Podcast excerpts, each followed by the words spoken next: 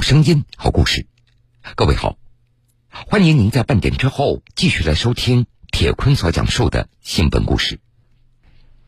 中共中央总书记、国家主席、中央军委主席习近平二月二十四号给中国单板滑雪运动员苏翊鸣回信，向他和中国冰雪健儿取得优异成绩表示祝贺，并提出殷切期望。二月二十五号。国家体育总局冬季运动管理中心召开视频会议，学习传达习近平总书记重要回信、党中央、国务院致中国体育代表团的贺电等。习近平总书记的回信给予了中国冰雪运动员以极大的鼓励、关怀和指引。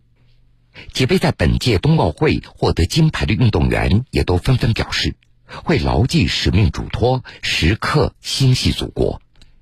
中国花样滑冰运动员韩聪，习总书记的话令我深深动容。我回想起了自由滑比赛当日，我和小隋完成最节目最后一个动作的瞬间。当时我看到赛场上为我们加油呐喊的观众和他们手中挥动着的鲜艳的五星红旗、海报和横幅，我激动和感动的心溢于言表。能够在深爱的祖国在北京升起这面五星红旗，对我来说真的是意义非凡。正是因为我们背后有着强大的祖国、党和人民的支持，这块奖牌才更有重量。我会牢记习总书记的谆谆教诲，永远铭记这段刻苦训练、突破自我、实现梦想的奋斗历程。北京冬奥会闭幕以后，在位于首钢园区的花样滑冰训练馆里，正处在赛后集中隔离阶段的隋文静和韩聪已经开始了日常的训练。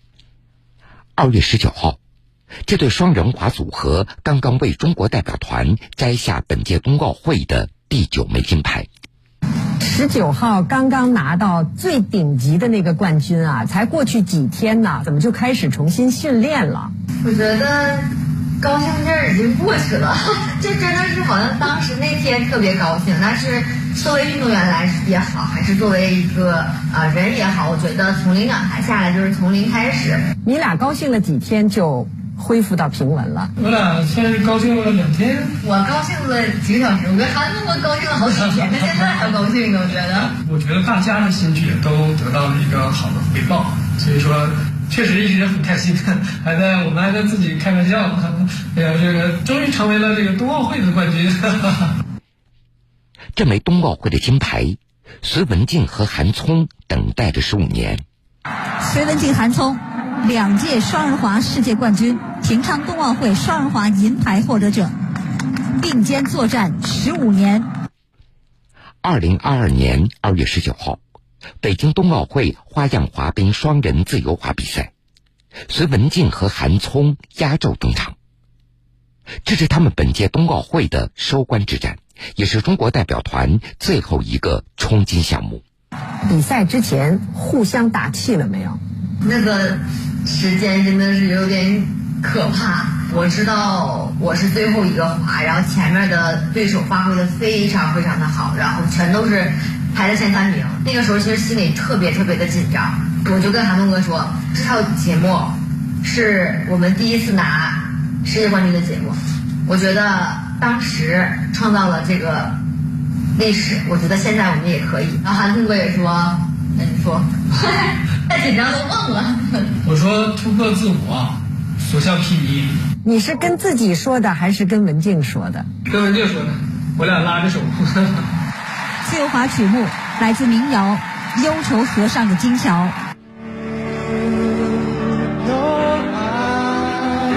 最后一场决赛。隋文静、韩聪选择了五年前他们首夺世界冠军时所使用的曲目《忧愁河上的金桥》。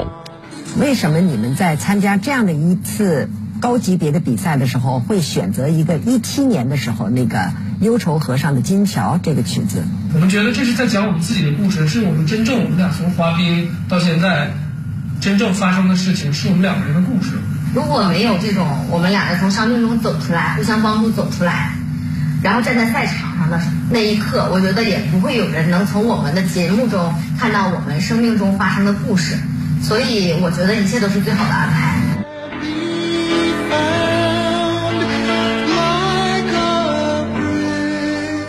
忧愁河上的金桥是一首主题为朋友之间相互支持的民谣，也是隋文静和韩聪两人经历的真实写照。隋文静和韩聪都来自中国槟城哈尔滨，他们的故事开始于二零零七年。那一年，十二岁的隋文静和十五岁的韩聪被指定为双人跨组合，两人的搭档之路由此开启。搭档了十五年，应当说彼此看着成长、成熟起来。有没有发生矛盾的时候？有没有打仗的时候？还有的是。我们小的时候经常打，经常闹。小的时候他天天欺负我，那现在吧，就是你说你的，我不听。大平场上，我觉得我们俩都能做到，就是互相迁就，然后把这个目标做到最好。这么多年下来，我觉得我更需要崔英静的支撑。他有的时候犯懒，我得催着他练。我给他写出了对联儿：一动不动，从来不动；不听不听，然后从来不听，从来不听。横批：我就是我。职业生涯的初期，隋文静和韩聪这对组合并不被人看好。那时还在长身体的隋文静自嘲自己的身形就像一个桶，因此两人被冠上“葱桶组合”这个外号。但是令人惊喜的是。充满生机的隋文静和沉稳细腻的韩聪，两人的差异激发出了奇妙的化学反应。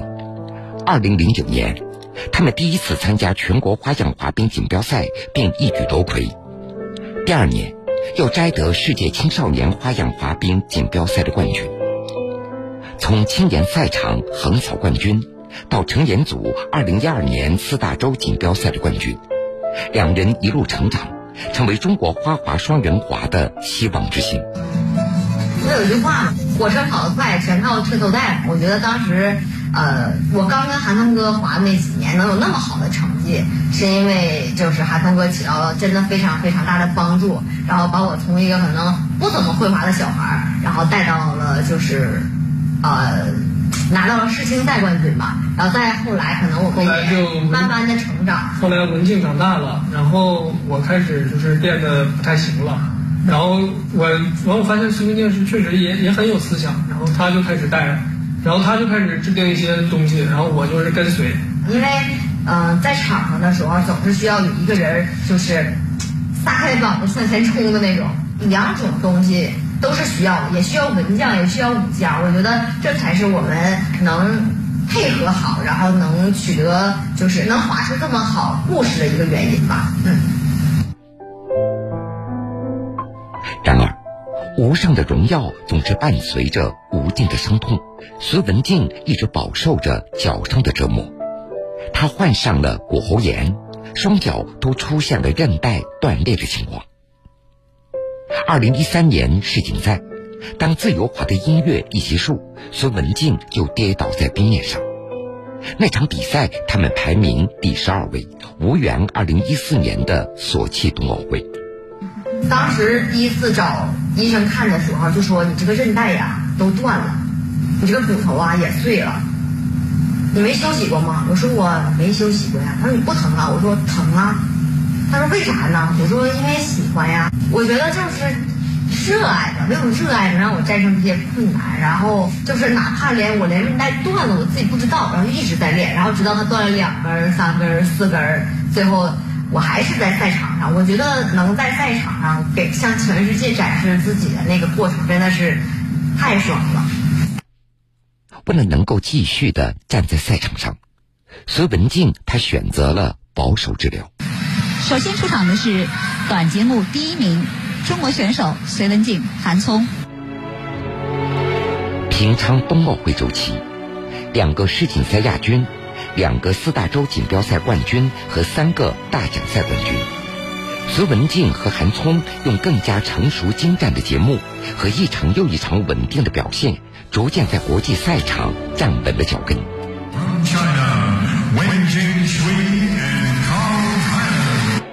然而，伤病并没有放过隋文静。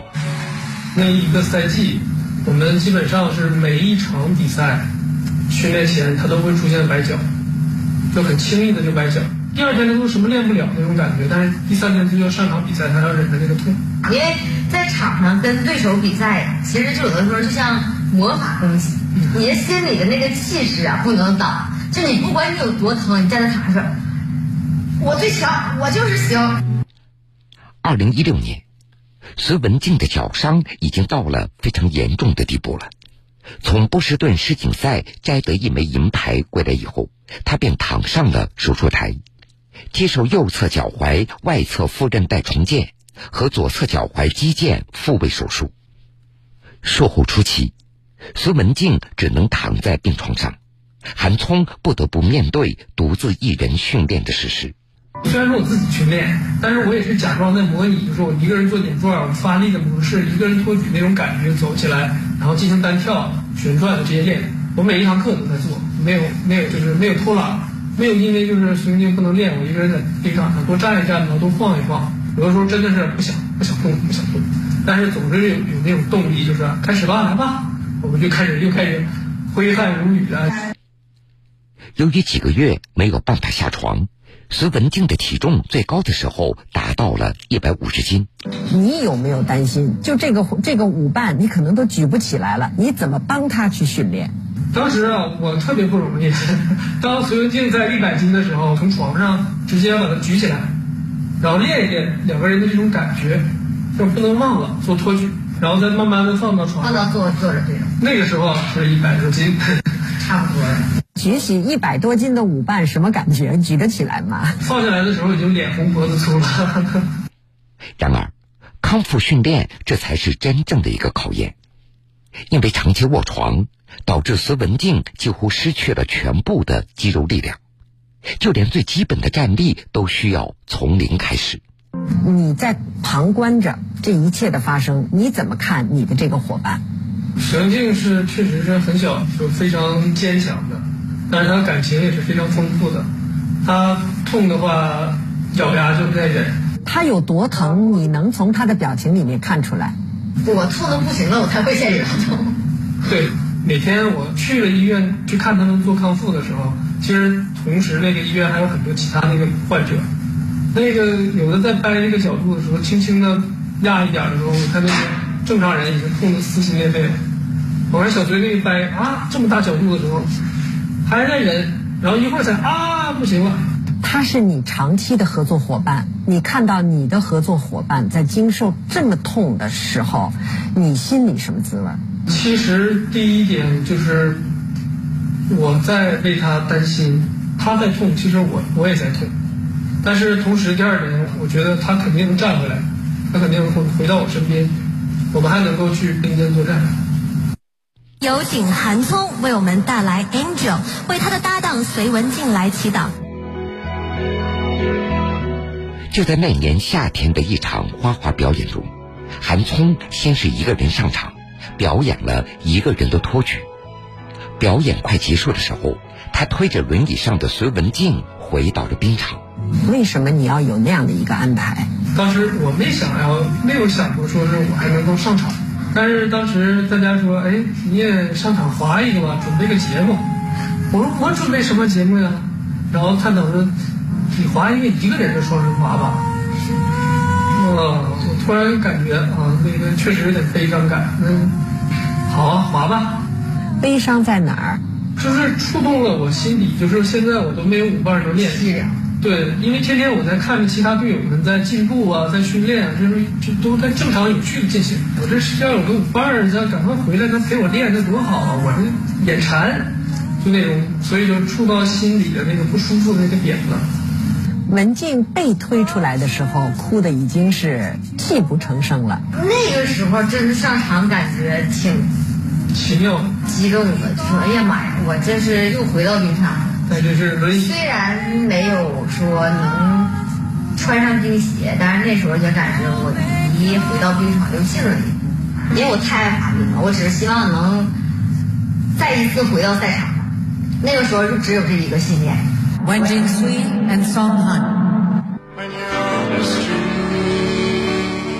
术后仅仅九个月，隋文静和韩聪就再次站在了2017年四大洲锦标赛的赛场上，用一曲《忧愁河上的金桥》拿下冠军。这首根据两人亲身经历编排的曲目，宣告了两人的归来。这首曲子是怎么进入到你们的选曲范围的？这首曲子一听的时候，我们就觉得，哇，就被感动了。对，特别喜欢。那那种缘分你就说不上来。对。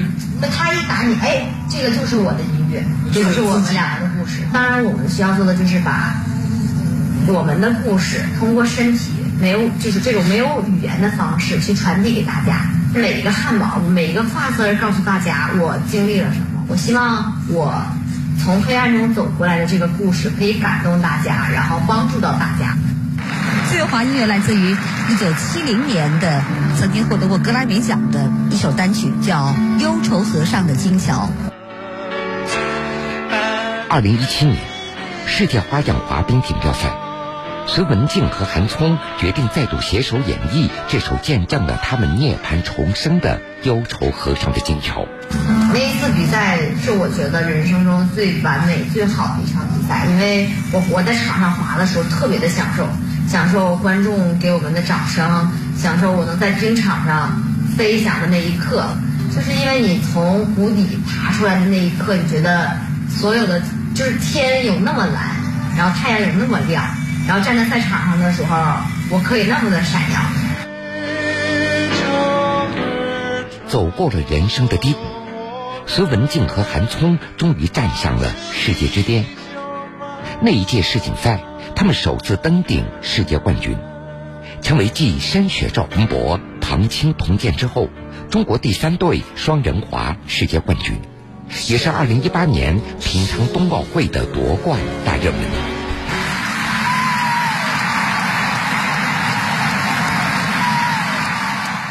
接下来上场的是代表中国出战的双人滑头号选手隋文静、韩聪。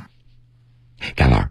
由于比赛之前，隋文静脚部受伤，动作出现失误，两人最终以零点四三分之差，遗憾的摘得一枚银牌。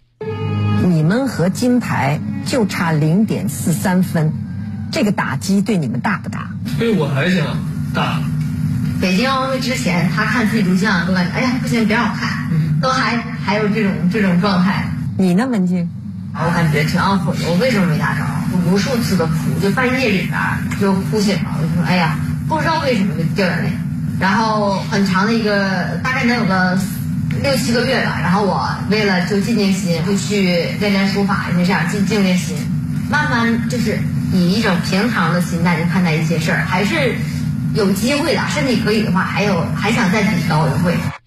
经过恢复性的训练，二零一九年。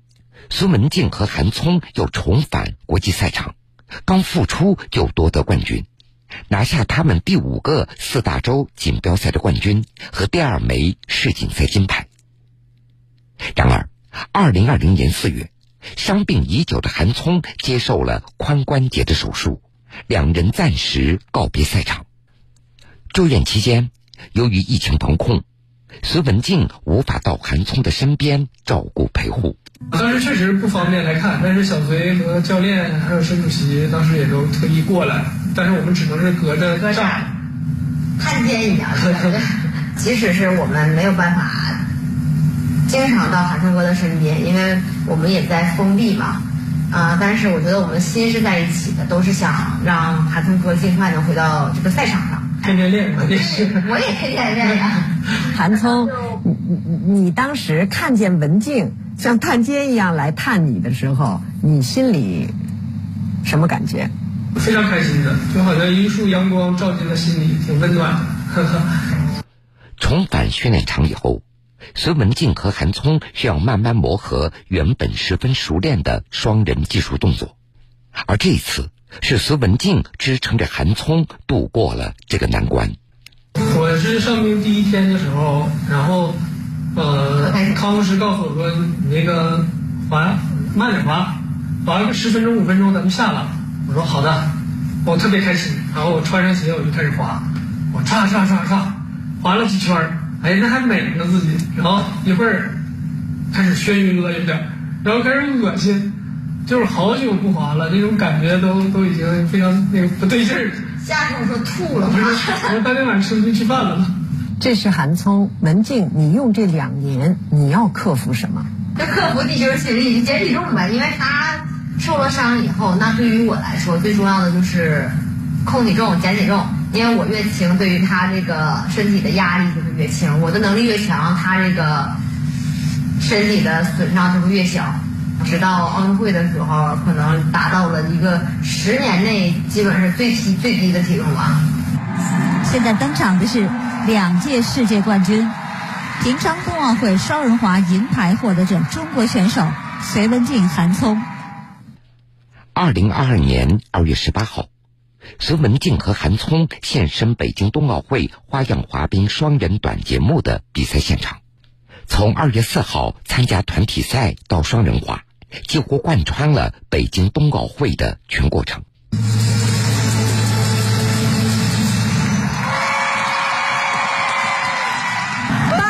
四点四一分，他们在一个星期之内两次刷新短节目的世界纪录。比赛给我那种感觉，我特别享受每一刻，包括可能我在场上出现了一点什么问题的时候，我马上去调整，然后进行下一个动作的时候，每一个过程都让我特别开心。韩聪是这么觉着吗？这个过程对你来说同样是美妙的吗？对我来讲，可能觉得挺揪心的，看着这个我们在首钢基地其他那些队友们，嗯，短道啊，还有大道啊，空中技巧啊，他们。都一个个的就把这个金牌都拿到了，奖牌拿到的时候，你那段期间我心态就出现了一些变化。我说怎么就害不到我呢？我说这焦急了，我就。连转托举四周。第二天的双人自由滑的决赛，隋文静和韩聪为自己选择的曲目依旧是《忧愁和声的金桥》。五年之后。同样的一首曲子，想要表达的是同一种情感吗？不是，不完全是。今年我们滑到这个《Bridge Over Troubled Water》的这个二点零版，其实赋予了它更多的意义。不只是韩聪哥也从手术中康复归来，我们两个互相帮助，最后一起站到了赛场。而是我希望通过我们的故事去拥抱全世界。我们也希望通过这个节目建立起一座桥，让更多的人心紧密的连接在一起。本来在一七年的时候，那个只属于我们两个人的故事感动了很多人。但是新的一年，经过了这个重新的编辑，我们的故事支撑着，让所有的人去构建出每个人心中的桥梁，彼此支撑，互相鼓励，让这个呃每个人在困难的时候共度难关。短短的四分钟的节目，犹如他们四年的备战。有低谷有伤病，有失败，有成功，他们用自己的经历融入其中，展示了温暖与力量。这套自由滑节目帮助隋文静和韩聪拿下一百五十五点四七分，总成绩二百三十九点八八分，以零点六三分的微弱优势险胜俄罗斯组合。获得冠军的就是中国选手隋文静、韩聪。这一刻，隋文静和韩聪等了十五年。这也是继他们的恩师申雪赵宏博在温哥华冬奥会夺冠以后，时隔十二年，中国双人滑组合再次问鼎冬奥会。从当年的青涩小将，到如今的中国花滑的王牌组合，隋文静和韩聪的故事未完待续。很多网友希望通过我问你们两个一个问题，就是你们的恩师申雪、赵宏博是最后因为伙伴，所以走到一起。你们两位有没有可能像他们那样？我觉得未来吧还不知道，但是就目前来说，我们两个都是单身，对。反正还是想探索更多，就是不一样的生活吧。因为可能明年这一年，我们要稍微调整一下，休息一下下。然后也会呃去上学呀，呃，包括我想去考驾照啊，想去玩熊猫啊，去探索一下一点不一样的人生，然后也对陪陪家人。也许可能我们两个在旅途中会有什么不一样的惊喜等着我们呢？对。韩聪呢？